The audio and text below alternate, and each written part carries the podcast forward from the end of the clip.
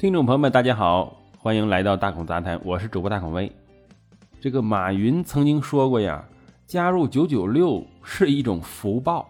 哎，简单解释一下，九九六就是指上班族从早上九点工作，一直到晚上九点下班，每周工作六天。现在啊，政府开始严厉提醒企业了，这种繁复的工作制度实际上是非法的。前两天，最高人民法院与人力资源和社会保障部发布了一个声明，罗列了十项法院对劳动纠纷的裁决，其中许多涉及劳动者被迫加班的。这些案例包含了从科技、媒体到建筑等广泛行业的各种情况，他们的共同特点就是雇主们都输了。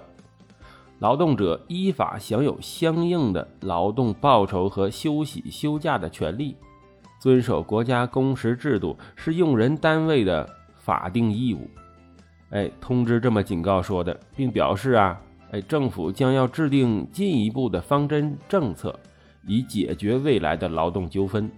这是我国迄今为止最明确的警告了。但是不是真正能改变一些民众过劳的现状呢？根据咱们的劳动法，标准工作时间为每日八小时，每周最长不能超过四十四小时。超过该时段的工作需要支付加班费，但这并没有得到很好的执行。在中国许多大型公司，特别是蓬勃发展的科技行业，劳动者的工作时间往往要长得多，并且很多时候不能得到补偿。近年来，上班族一直抱怨自己的工作日程太苛刻，有些人甚至试图反击，但效果甚微。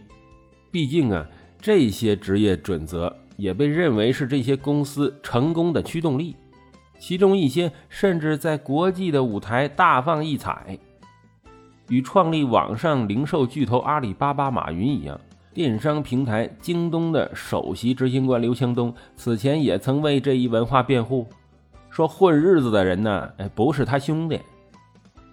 但是公众持续的愤怒意味着政府也不能再睁一只眼闭一只眼了，这已经达到一个临界点了。对于官方来说，现在发出的这一讯息非常的紧迫呀，尤其在最受关注的员工死亡事件发生之后。今年早些时候，电商平台拼多多两名员工在几周之内相继去世。一名年轻员工长时间工作后回家路上猝死，另一名员工自杀身亡。目前尚不清楚这些案件是否与过劳相关，但它引起了愤怒的网民对“九九六”文化以及中国一些受欢迎的大厂工作的黑暗面的讨论。社交媒体上出现了大量的帖子，其他员工纷纷站出来表示，他们每月的工作时长超过三百小时。远远超过法定的上限。对于许多在新冠疫情期间工作时间也比以往更长的员工来说，他们已经受够了。这种广泛的反对也引起了希望维持社会稳定的政府的不满。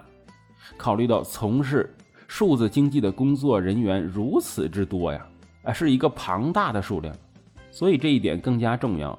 无论是互联网企业的知识工作者，还是配送平台的蓝领工人，他们的员工都在数百万之多，其中许多人很可能进行九九六工作。这人群太庞大了。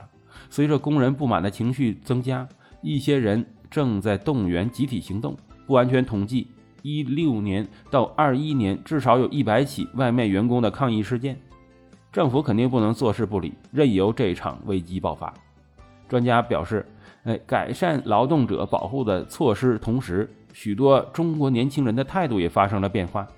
与父母一辈坚信劳动工作就会有回报不同，疲惫的年轻人越发不满。他们认为努力并不会带来足够的回报。一些人心灰意冷，这是近几个月“躺平”的概念开始在年轻人中流行。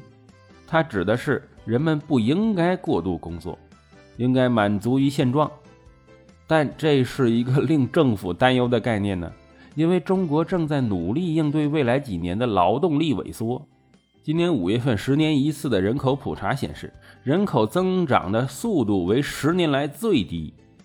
政府肯定担心这一点呢，因为我们还需要劳动力啊来维持经济的发展。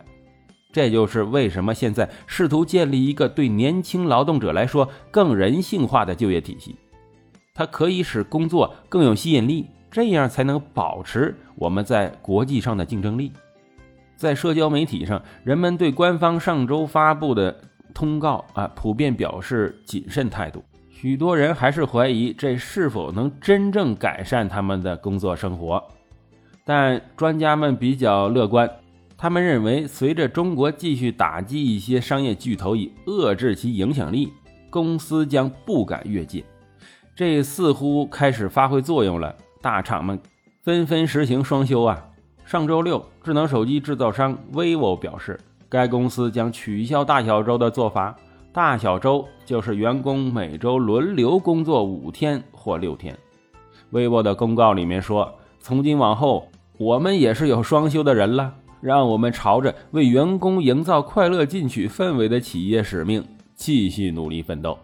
上班族现在也越来越有勇气将他们的老板告上法庭了。在最高法院的指导下，下级法院也将更有可能在类似劳动纠纷中支持劳动者的立场。取消这个九九六，对于一些想多加班赚钱的人来说，可能会有点影响。但是我们都相信，如果你跑去跟领导说：“哎，我要加班”，被拒绝的风险几乎为零。取消九九六对大多数人绝对是一件好事儿。我们需要工作赚钱来丰富生活，但是我们的生活不应该只有工作赚钱。感谢收听大孔杂谈，我是主播大孔威。喜欢的话，请订阅关注，咱们下期再见。